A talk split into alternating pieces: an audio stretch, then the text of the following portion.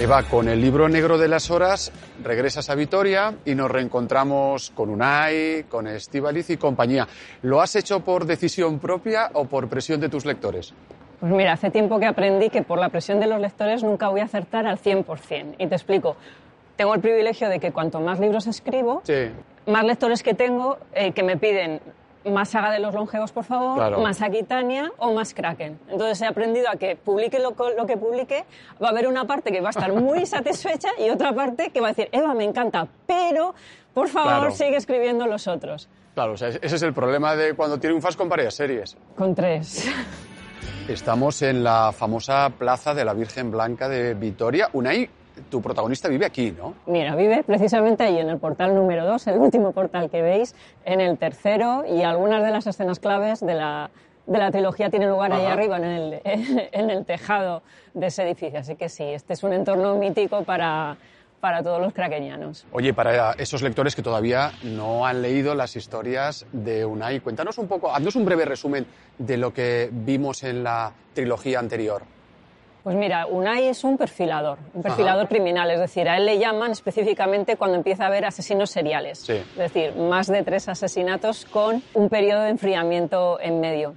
Lo que sucede con Unai es que resuelve casos tan, tan importantes para la ciudad que acaba siendo pues una estrella y ni siquiera puede salir a la no calle. Puede salir a la calle, lo conoce todo el mundo. y todos los crímenes acaban de tener una influencia muy negativa en todo su entorno en su mujer, en su abuelo, en su hermano, y entonces él decide finalmente eh, dejar las chancha y dedicarse a ser, aquí lo encontramos en el libro negro de las horas, se dedica a ser eh, formador de perfiladores criminales. Lo que pasa es que se aburre, él echa de menos la acción. Una novela que tiene un arranque, como no puede ser de otra manera, muy potente, porque dice, alguien que lleva muerto 40 años no puede ser secuestrado y desde luego no puede sangrar. ¿Qué pasa en el libro negro de las horas? Pues mira, arranca con un detonante que le explota el mundo a, Kraken. Resulta que le llama un secuestrador y le dice que tiene secuestrado a su madre, quien él pensaba que era huérfano desde los seis años, la tiene secuestrada y que tiene una semana para encontrar un libro único, que es el libro negro de las horas, que muchos bibliófilos creen que no existe. Y tiene una semana para intercambiar a su madre, que creía que estaba muerta, por este, por este libro épico. Hay investigación, hay muerte, hay asesinatos, hay eh, muchísimas más cosas. Hay secuestros también. Desde luego, no me imaginaba yo que la falsificación de libros antiguos daría tanto juego literario. Pues siempre que hay ejemplares únicos en el arte, pues tenemos falsificadores y tenemos robos, con lo cual para thriller da muchísima trama. Eva, estamos en la biblioteca de la Escuela de Artes y Oficios de Vitoria porque aquí estudia Itaca Expósito también. Sí, aquí es donde se forma. A partir de la adolescencia se forma en pintura. Cuando ya las monjas ven que ese talento que ella tiene para lo pictórico se desborda, pues le mandan, le mandan aquí a estudiar, que es donde generaciones de vitorianas y vitorianos han, aprendido a pintar, a, crear esculturas y, y demás. ¿no? Y aquí, claro, había una biblioteca que llevaba en la, en la, realidad. Llevaba 30 años cerrada, pero aquí me venía muy bien para unir toda esa parte de bibliofilia de la novela con la parte, la parte pictórica de, de Ítaca Espósito. Y aquí pues, tiene lugar una escena muy emocional con el padre de Kraken y demás, y una escena que les marca mucho la vida a ambos como pareja. ¿no? Entonces, parecía muy bonito ¿no? juntar eh, la pintura con los libros, con el amor. No sé, me parecía, está, está muy cargada emocionalmente. ¿no? Llama mucho la atención también. Yo no sé si eso es realidad o es ficción, pero que la bibliofilia en tu novela muestra que también tiene su lado oscuro, oscuro. Sí. A ver, todo, lo que sean colecciones, el mundo del coleccionista, hay una línea muy fina con la obsesión, con la adicción.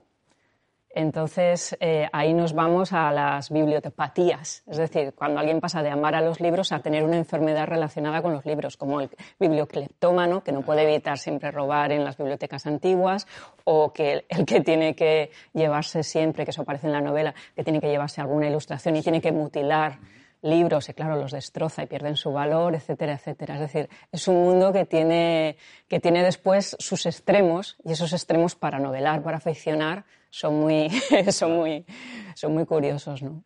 Aprendemos un montón de cosas. Por ejemplo, ¿cuáles son los tres libros más codiciados por los bibliófilos? Pues mira, son el First Folio de, Shakespeare, eh, está la primera edición, la edición Princeps del Quijote, y después está la Biblia de Gutenberg, que creo que quedan 230 y pico ejemplares en el mundo. Y lo bueno, lo fascinante de esto es que siempre puede aparecer ah, claro. otro ejemplar que esté mal catalogado, que esté bien custodiado, pero mal catalogado en alguna biblioteca. Y esto es súper importante porque si aparece una nueva, pierden valor los que, los que estaban anteriormente. Es verdad que la bibliofilia es un tema fundamental en la novela, pero yo creo que hay otro tema muy, muy importante y es el de las relaciones entre padres e hijos, en este caso, entre un hijo y su madre. Y eso aquí cuenta mucho. Es que es muy importante porque para mí Unai es el, arquetipo, era el arquetipo del héroe típico que estamos acostumbrados a, a héroes huérfanos, desde, desde, Dickens hasta Harry Potter. ¿no? A mí me gustan mucho los héroes huérfanos porque no tienen la protección de los padres en la infancia y están muy acostumbrados a ser proactivos, es decir, a ellos llevar la acción. Esto en, novela te viene muy bien.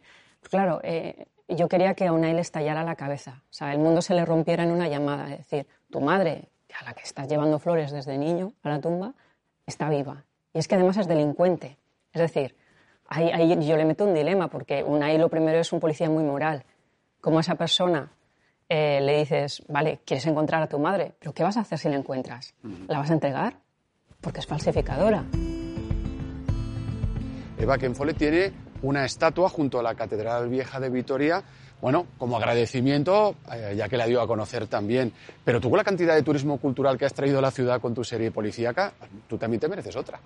Pues mira, algo que me dicen mucho los lectores y las lectoras es que tiene que haber el mural que aparece en la novela, la ciudad del Kraken, que es, un, Kraken inmenso. Siempre han dicho, Eva, tenemos que proponer esto al ayuntamiento. Así que bueno, ahí lo dejamos, si te parece. O sea, la mejor idea, que una estatua que pongan un mural. Un mural, es muy vitoriano, es muy vitoriano y la ciudad del Kraken sería un homenaje fantástico a la literatura.